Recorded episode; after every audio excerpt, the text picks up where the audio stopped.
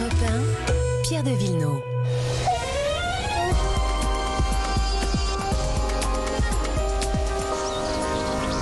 Il s'occupe de vos balcons, de vos jardins, il prend soin de vos plantes. Bonjour Laurent Cabrol. Eh bien, bonjour Pierre. Alors aujourd'hui, on passe euh, pas mal de temps à la maison. Euh, il y a eu effectivement euh, le confinement. euh, on en sort peu à peu, euh, mais en même temps, il fait froid, donc on reste chez soi et, et on, aimerait bien avoir des, des plantes qui, bah, qui nous accompagnent et qui, d'une certaine manière, purifient l'air, rendent, rendent cet air plus, plus sympa.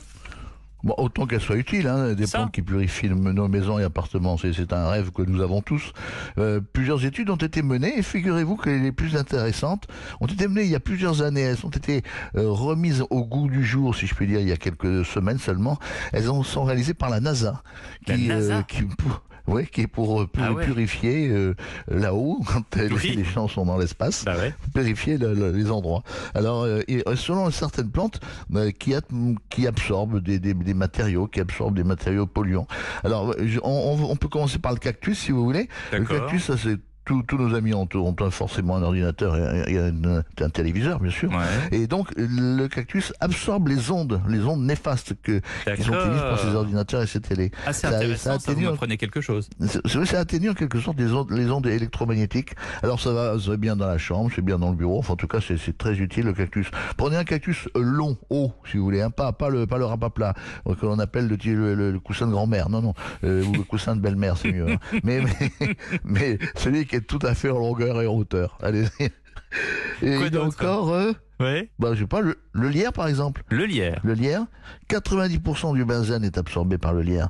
Et le benzène, c'est ce qu'il y a dans les matières plastiques.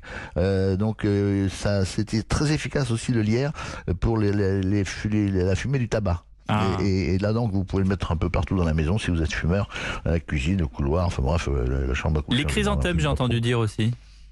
Bah, les chrysanthèmes parce que c'est une, euh, c'est vraiment contre la peinture et le vernis. Si vous êtes, si vous refaites un petit coup de peinture chez vous, euh, une chrysanthème, un chrysanthème, c'est pas mal parce que euh, c'est d'abord euh, on, on a sous la main, hein, il est- on en a beaucoup acheté pour pour euh, Ouais. pour, le, pour le- le cimetière et il en reste et vous en avez peut-être dans le jardin, mettez-le. Les allées Ouais. L'azalée, oui. Alors là, vous le mettez près de l'évier. Parce que lui, il dévore l'ammoniac. il aime bien l'ammoniac.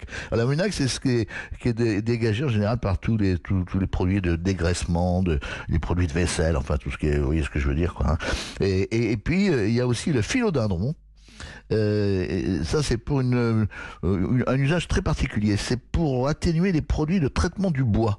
C'est encore pour ceux d'entre vous qui ont décidé de, de redonner un peu de vernis à leur bois et qui veulent faire quelque chose euh, sur, je sais pas, une poutre par exemple. Eh bien, vous mettez un philodendron, Ah. c'est pas plus mal. À chaque plante son utilité. Merci beaucoup Laurent Cabrol Ouais. pour ces plantes d'intérieur qui prennent soin de nous et de notre air. Et en plus, elles sont belles.